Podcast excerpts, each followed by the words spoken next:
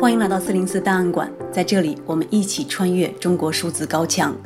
今天我们来关注最新失联的两名权力运动活跃人士：独立记者黄雪琴和公益人王建兵。他们两个人是朋友。按照原本的计划，黄雪琴会在九月二十日经香港飞往英国，去塞瑟克斯大学攻读发展学硕士，而王建兵则将为他送行。然而，根据 Facebook 账号“南方傻瓜”关注群和 NGOCN 在二十号发布的信息，从九月十九日下午开始，两人和朋友们失去联系。他们共同的朋友告诉 NGOCN，两人可能已被广州警方控制，他们的物品也被警察带走了。自由亚洲电台就此事联系了广州市公安局海珠分局，而接线人称不知情。谁？你说的人。没听过啊！如果他这两个人呢，你怀疑是被处理的话呢，一请他的他们两个人直系亲属啊，等一下通知我们的办案机关会联系他们，给他们发通知的。另据维权网信息中心九月二十六日的报道，有知情人透露，目前可以确认两人已被广州警方控制，以涉嫌引号煽动颠覆国家政权罪被拘留，目前或已被引号指定居所监视居住。他们的朋友说。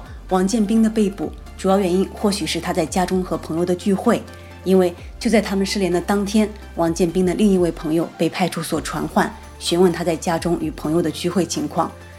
黄雪琴曾任《新快报》及《南都周刊》的调查记者，关注性别平权、官员贪污、企业污染、弱势群体等议题。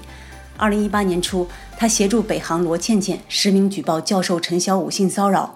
后又深度参与多起性骚扰案件的报道和维权，推动了 MeToo 运动在中国的发展。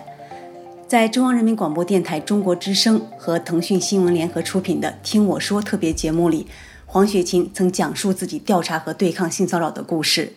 坦白说，我很受挫，真的，因为有时我也在问我自己，为了什么这样做这些事情。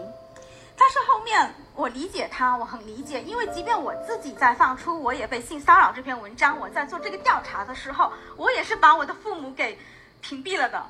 一是我觉得他们并不会帮助到我什么，我不想徒增他们的担忧；二是他们还要跟他们的朋友、跟他们的长辈去一一的解释，所以我理解这位母亲的担忧，她也不愿意去解释些什么，这不是很值得骄傲的事情。就说没有关系，你们没有准备好，你们没有家人支持都 OK。你们不愿意说，让我来说。我已经说了一次，我不在乎说第二次、第三次。现在这期节目的视频已经被删除，这已经不是黄雪琴第一次与外界失去联系了。二零一九年，黄雪琴参与香港的反对逃犯条例修订草案游行，并且发表“记录我的反送中大游行”一文。之后，她原本预定在当年八月去香港大学攻读法律学位。结果，护照和港澳通行证被广州警方没收。二零一九年十月，黄雪琴被警局通知去领回遭没收的护照与港澳通行证，后来便与朋友失去联系。当年的十月十七日，她被广州警方以寻衅滋事罪刑事拘留。倡导组织一个自由媒体联盟曾经关注黄雪琴的遭遇，并在二零一九年十二月将她排在最紧迫记者名单榜首，意思是名单中紧迫程度最高的案例。在被关押四十多天之后，黄雪琴被转为指定居所监视居住，一直持续到二零二零年初。另一位同时失联的王建兵，在网络上的信息不多。根据少量的一些资料，他近几年在广州工作，现在是独立公益人士，长期关注职业病工人权益倡导。在此之前，他曾担任西部阳光基金会农村教育项目的主管，关注教育不平等等议题。他也是中国 MeToo 运动的重要支持者。据王建兵的朋友说，他和善、热情，很会照顾人。新冠疫情爆发以来，他很担心疫情会给在职业病防治医院的尘肺病朋友造成大的影响，一直想着怎么能帮到他们。黄雪琴和王建兵突然失去联系，只是历年来独立媒体、维权、公益等领域活跃人士不断遭到拘禁的最新案例。中国数字时代曾记录和报道过许多类似的事件，例如2019年维权律师唐晶玲失联。为基层女性、外来务工者和儿童开展服务的社工童菲菲失联。二零二一年，律师王宇在获得国际奖项后失联。失去联系的这些人，有些后来被释放，有些以不同的罪名遭到羁押。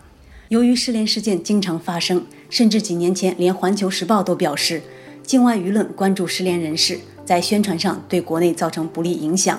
引号在法定时间内通知家属，也应是中国整个办案体系的努力方向。在记录我的反送中大游行这篇文章里，黄雪琴曾写道：“黑暗无边，仅剩的一丝真实和亮光，绝对不能拱手相让。我们会持续关注黄雪琴和王建斌的情况，希望光亮早日照到他们平安归来。”。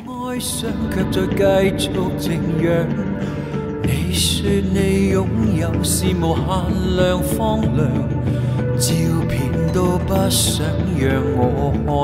中国数字时代 CDT 致力于记录和传播中文互联网上被审查的信息，以及人们与审查对抗的努力。我们邀请您参加敏感词开源研究项目和四零四文章存档项目，为记录和对抗中文网络审查做出你的贡献。详情请访问我们的网站 cdt.dot.media。